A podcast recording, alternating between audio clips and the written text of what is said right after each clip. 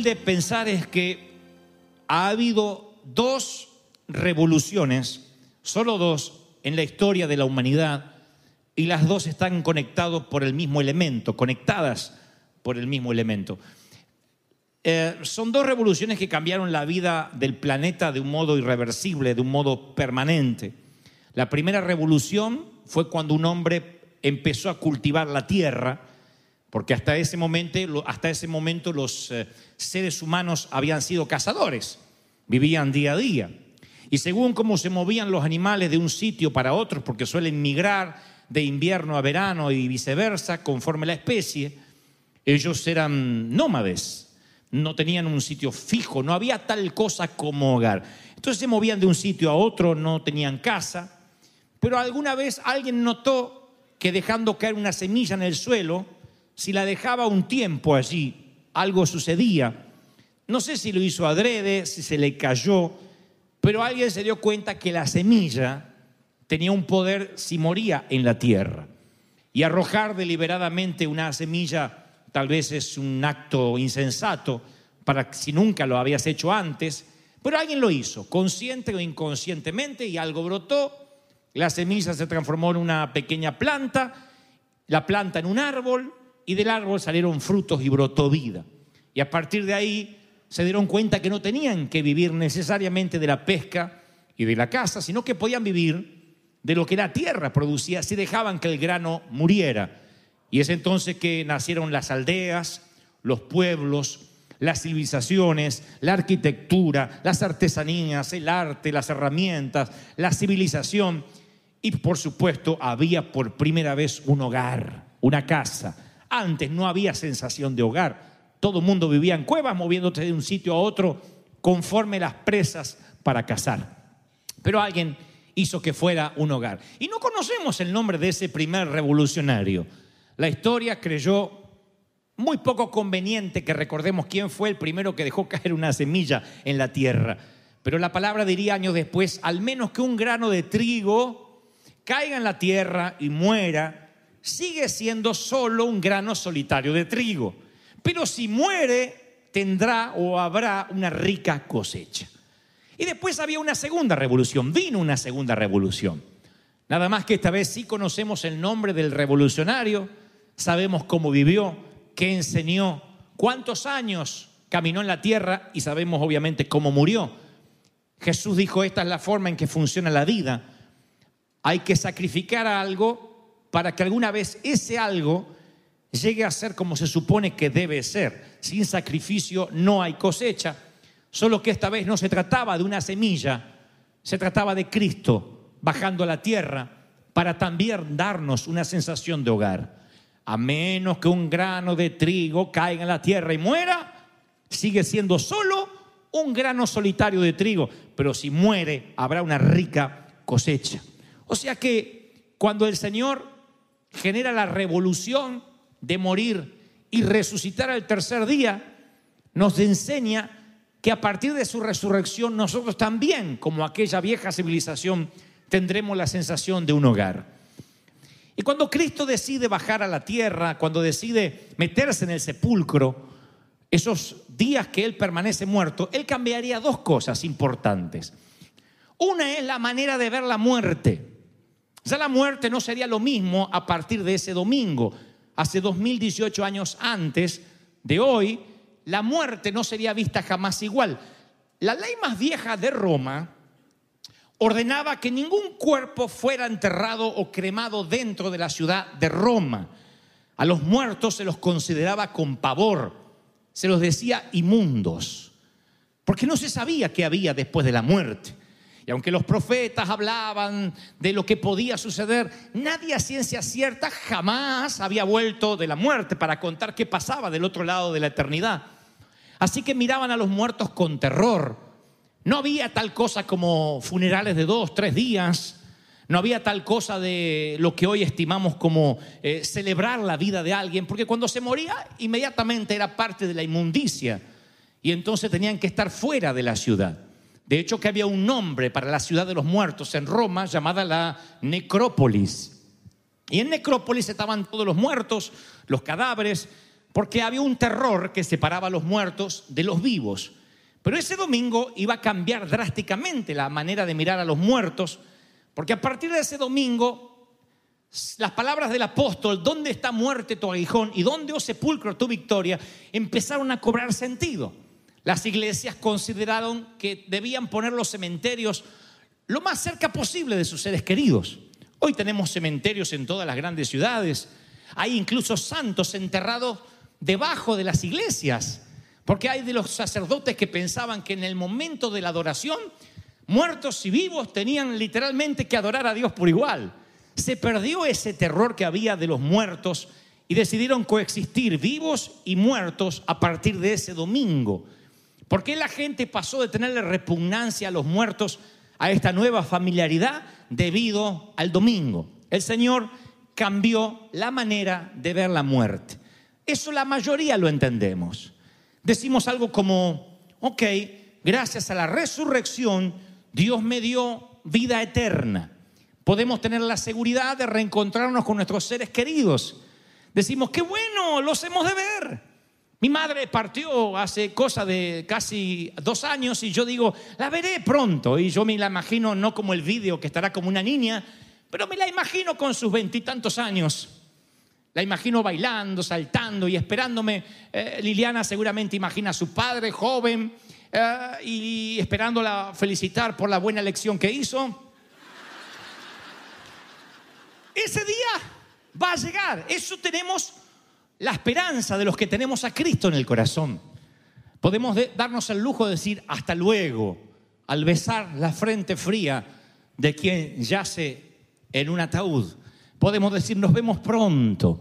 Eh, nos reencontraremos, como el Señor le dijo a Juan, pronto yo regreso. Todo el mundo, vivos y muertos, nos hemos reencontrar con un cuerpo glorificado. Eso es algo que todo el mundo entiende.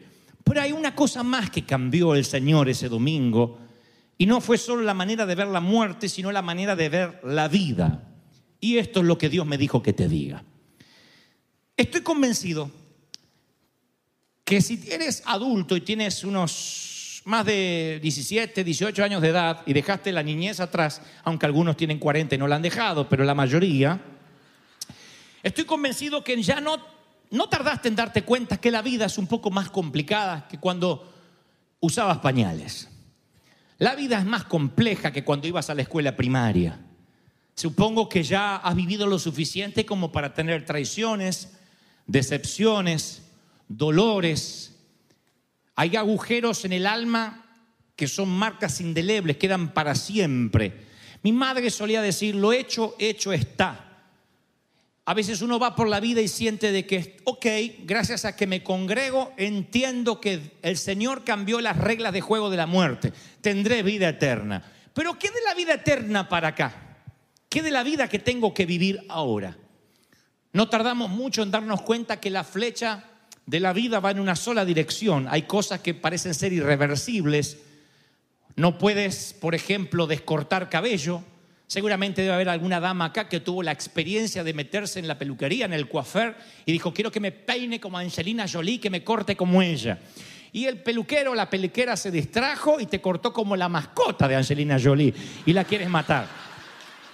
No, nunca tuviste la sensación, y eso que yo no soy una mujer, pero muchas veces me cortaron de más y miraba mi cabello y decía, ¿no me lo podrán pegar otra vez? No, no se puede descortar cabello. No se puede otra vez volver a escribir documentos, por ejemplo, desborrar documentos. No puedes volver atrás de la luz roja del semáforo que pasaste, pero eso es lo trivial.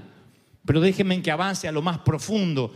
Hay momentos irreversibles que dejan un agujero en el corazón para siempre, que no se trata de documentos, ni de pelo mal cortado o cortado de más, o de luces rojas. Se trata de traiciones, de infidelidades, se trata de dolor en el alma por una violación, por un abuso. Y llevas esa carga a través de los años. Hay un agujero en tu corazón, si pudiéramos hacer una radiografía, como dije anoche, espiritual de tu pasado, seguramente veríamos algunos agujeros, así como el Señor los tiene en sus manos, habría agujeros en tu corazón, en tu alma, en tu mente, gente que te dañó, metidas de pata propias que has tenido, que hemos tenido, que son irreversibles y decimos, no puedo volver para atrás, no puedo volver al pasado y no hacer ese aborto. No puedo volver atrás y recuperar la niñez de un hijo que hoy tiene veintitantos y no me dirige la palabra porque fui un padre ausente. No puedes resucitar a tu padre un día para darle los abrazos que no le diste cuando eras un adolescente petulante y pensaste que papá iba a ser eterno. Y un día nos damos cuenta que nuestro corazón está lleno de agujeros. Llegamos a la iglesia y un pastor nos dice, tienes vida eterna, el Señor cambió las reglas de la muerte y te alegras, pero ¿qué de las reglas de la vida? Sabemos que todas las cosas son hechas nuevas, pero ¿por qué entonces todavía duele? ¿Por qué la iglesia está llena de gente rota? ¿Por qué la Biblia está llena de gente rota? A mí, a la, a la Biblia siempre me la leyeron asépticamente, recortaban las cosas o censuraban los episodios de adulterio, de fornicación, apenas se hablaba del pecado de David, apenas se hablaba de la debilidad de Pablo. Me hacían creer que esta este libro se había conformado de Génesis a Apocalipsis con gente muy santa, por encima del estándar, por encima de la media, con la barda muy alta. Y un día el Espíritu Santo me dijo, lee otra vez con los ojos que yo miré a esta gente. Y me encontré que esta Biblia está llena de gente usada por Dios que fueron adúlteros, fornicarios. Hay aquí prostitutas que Dios usó como profetas para salvar al pueblo de Israel. Hay gente que vivía brindando favores sexuales a los hombres y Dios las elige por encima de todos los sacerdotes, de todos los rabinos que se consideraban santos. No puedo leer la Biblia sin encontrar gente rota. Este es un libro de gente rota a la cual Dios dijo, yo los voy a usar porque no es por ustedes, sino es por mi gracia. Es mi gracia los que los levanta. Lo que está roto a veces no se puede arreglar y tu calidad de vida es afectada cuando lo que se te rompe es el corazón, cuando has tenido una traición horrible, cuando has vivido la espalda de un hijo en lugar de su rostro, cuando una quiebra financiera no solo te dejó, como dicen los boxeadores, en la lona del cuadrilátero de la economía, sino que te quebró el deseo de emprender y ahora eres un hombre o una mujer temerosa a partir de ese incidente. Te volviste temeroso a partir de lo que te ocurrió, de ese dolor en el alma. Y esos agujeros son tan permanentes que dice, no hay solución, no, no, no hay manera de que yo salga adelante aún teniendo a Cristo. Se llama la ley de entropía. La ley de entropía afirma que si no hay intervención sobrenatural, todo lo que está en el universo camina hacia la putrefacción. Se oxidan los autos, se rumbra las casas, se pudre la comida y por supuesto los seres humanos envejecemos y morimos. La única manera de prevenir la entropía es una energía, eh, introducir una energía externa que la contrarrestre. Por ejemplo, el refrigerador. Si la carne está pútrida o se está poniendo fea, ¡bum! Le enchufa frío y eso hace que la carne obviamente no pierda su condición. Si le pone frío, impide que se pudra. Si no, ocasiona un olor espantoso. Y la ley de entropía también gobierna no solo el mundo físico, sino el mundo espiritual. El pecado primero entra a nuestra vida y luego hace que apestemos. Literalmente tenemos olor a rata muerta, porque el pecado lo que logra es que día tras día nuestra vida vaya hacia la putrefacción. Es un proceso de deterioro que lleva a la muerte espiritual y también me atrevo a decir con base bíblica a la muerte física. La Biblia dice que el corazón alegre, no la alegría de mirar una película de chiste, sino la alegría de tener a Cristo, hermosea el rostro. No hace falta ser muy inteligente para sacar en conclusión de que sin un corazón alegre el rostro se afea.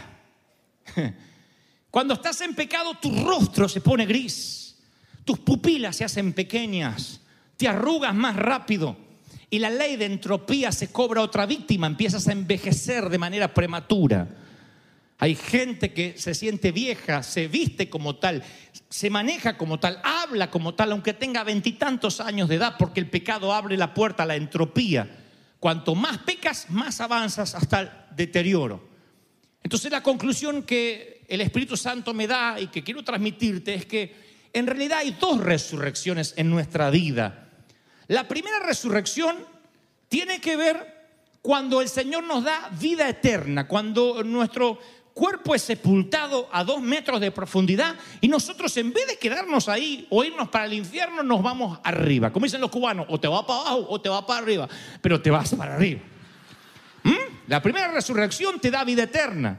La otra resurrección importante es la que tiene que ver con no la vida eterna, sino con la vida aquí.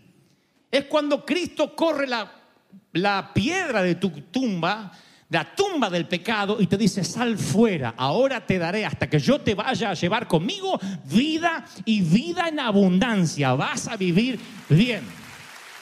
¿Están conmigo, sí o no? Vida en abundancia. Ahora, 43 veces en el Antiguo Testamento, el Señor le dice a Israel, esperen, esperen en el Señor. Este libro termina diciendo, ven Señor Jesús, te estamos esperando. Pablo le escribe a la iglesia de Filipo y le dice, el que comenzó la buena obra será fiel para qué? Para terminarla, para perfeccionarla.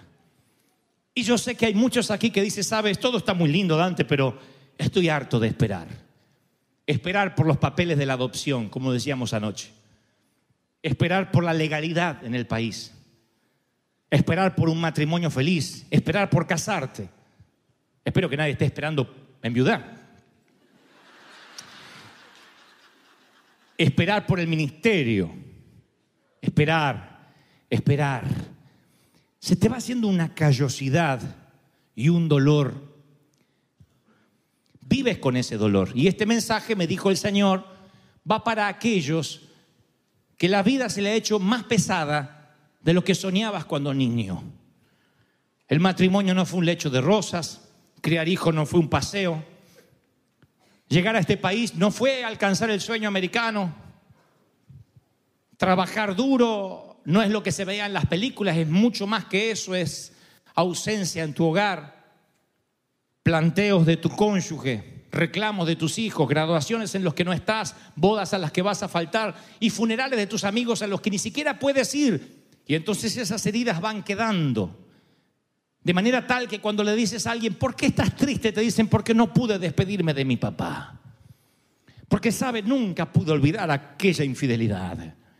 Porque jamás pude entender por qué esa enfermedad me arrebató lo que más tenía. Y hay personas aquí que no solo no pueden convivir con el dolor, sino que la herida se les abrió cada vez más. No sé qué fue lo que te lastimó ni quién te lastimó. No sé qué fue lo que se te murió o quién se te murió.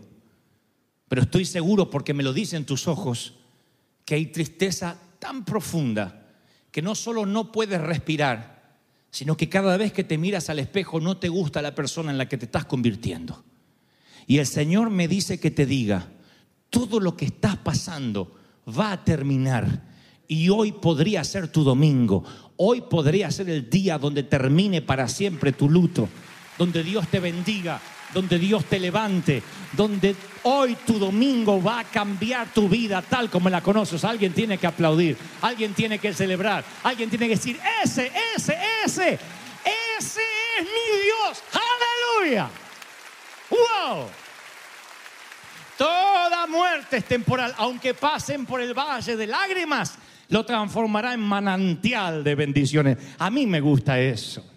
Me gusta que no voy a quedarme ahí en el valle de lágrimas. No tienes por qué quedarte. Siempre me pregunté cómo podría yo ocultar algunas heridas físicas. Tengo otras que no les voy a contar. me corté los dedos de travieso en la carpintería de mi padre. Y entonces, estando allí en algo que se llama la cepilladora, metí en vez de la madera los dedos y literalmente los dos dedos volaron, estos dos. Alguien metió los dedos en un tupper con hielo y los llevó a la clínica y por eso me los pusieron insertar. Y estuve desde los 16 años hasta casi los 18 haciendo ejercicios esporádicos con un baloncito, con una pelotita, para recuperar la movilidad de los dedos. Así que cuando Dios me llama a estar en público, y a veces estoy con el micrófono así, veo que algunos me empiezan a mirar y enseguida cambio. Pero no porque sea muy compadrito, porque algunos están pensando antes muerto que sencillo, no. Sino porque no quiero que nada distraiga el mensaje. Si, tal vez alguien se queda en los dedos y ¿qué le habrá pasado? Pobre, se está agarrando artrosis tan joven, artritis. No quiero que estén pensando eso. Entonces, yo trato de ocultar mis heridas. La pregunta es, ¿por qué el Señor, que tiene la oportunidad de tener un cuerpo glorificado totalmente, ¿por qué dejaría marcas? ¿Por qué hay marcas de los clavos? ¿Será que Él tendrá miedo a olvidar? Oh, no olvidas, ni aún siendo Dios, cuando pasas por la cruz. Olvidará una madre a los hijos que ha parido. Así el Señor no olvidará a ninguno de sus pequeños. Así que Él no necesita tener un agujero, un hoyo, para recordar que pagó un precio por ti. Tal vez lo que el Señor nos quería decir es que ese hoyo es el testimonio de que hay cosas que te han pasado, que aunque están en tu mente, porque de ahí no se van a ir, porque Dios no hace lavados de cerebro, por lo menos ya no estarán en el corazón. Y esa es una enorme diferencia. Si nos olvidamos de dónde Dios nos sacó, si nos olvidamos los dolores, no podremos ayudar a otros. Yo he conocido mujeres que han sido abusadas, violadas, y un día viene el Señor, sana sus heridas de manera tal, porque esa es la fe de resurrección, y hoy con una sonrisa ayudan a otras. Dirigen fundaciones en contra del abuso, ex mujeres golpeadas. Enseñan a otras mujeres a denunciar, a defenderse, a valorizarse, a no rebajarse a nivel animal en el último escalón social de la humanidad. Y uno dice, ¿cómo lo hacen sin rencor? Porque las marcas, así como el Señor, quedaron en su mente, pero ya no están en el corazón. Eso es lo maravilloso de esta tarde. Eso es lo que el Señor quiere regalarte hoy. No te propongo algo así como una, una borrada, un cleaner de cerebro, pero te propongo una manera de vivir la vida sin que duela tanto, sin que andes por la vida como gente rota. Porque el Señor nunca dijo, yo seré la resurrección y la vida. Si hubiese dicho, yo seré la resurrección y la vida, tendríamos solo la esperanza de que Él cambió las reglas de juego de la muerte.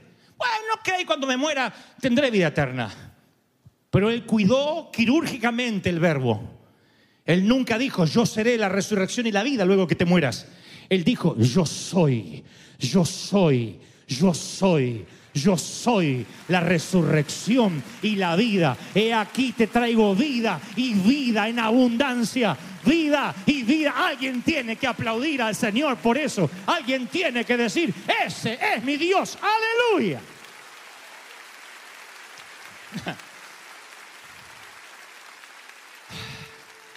El cristianismo no se basa en una filosofía.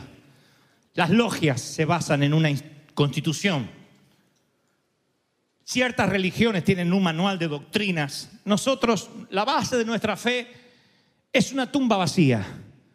La base de nuestra fe es que no hay cuerpo para visitar. No hay cenizas. No hay huesos embalsamados. No hay momias para recordar. Tú vas y la tumba está vacía. Si la resurrección no pasó, el habernos congregado aquí durante domingos y domingos y domingos habrá sido la broma más pesada de la historia. Nada habrá tenido sentido, nada. Ni el vivir en santidad, ni el que hayas hecho las cosas bien. habremos perdido horas y horas adorando a un Cristo que se murió.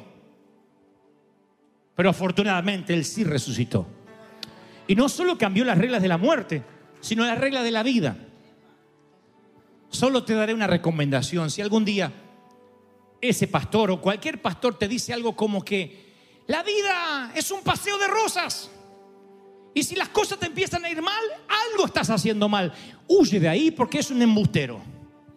Escucha al pastor de los pastores que dijo, en el mundo tendréis aflicción. Pero eso no es lo importante de la frase. Dice, pero confiad.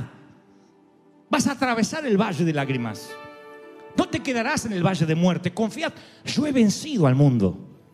Eso hace que yo no, no tenga que reír siempre, pero que sé que tarde o temprano voy a reír. Aunque no ría ahora, tiempo de llorar, tiempo de reír, dijo Salomón. Soy el muchacho de la película, no puedo morir. Es como ver una película de Rambo. Es Stallone el que escribe los guiones y él quiere hacer Rambo 1, Rambo 2, Rambo 3, Rambo 43 y Rambo 52. Así que no ha de morir. Y el Señor escribió el guion de tu vida y te dice, no habrá muerte para ti, ni en esta vida, ni en la venidera. Yo voy a sanar tus heridas.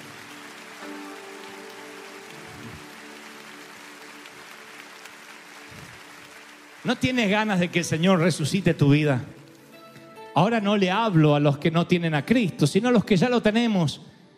Pero hay partes en nuestra vida que apestan. Y tienes que decir, Señor, resucítame. Corre la piedra que me ha tenido prisionero y cautivo.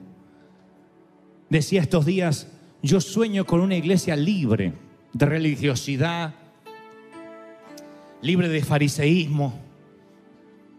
Sueño con una iglesia sin hipocresías, con gente pecadora que confiesa el pecado y corremos todo a ayudarlo. Sueño con una iglesia lo más auténtico posible, lo que el Señor quiso que seamos, una familia. Por eso no te puedes ir de aquí diciendo, hoy conmemoramos que el Señor resucitó. Eso ya lo sabías. Tienes que irte de aquí diciendo, el Señor hoy me resucitó mis partes muertas. Ya no soy alguien roto. Ya no soy alguien roto. Aleluya. Vamos, celebra al Señor de señores y dile, resucítame. Resucítame.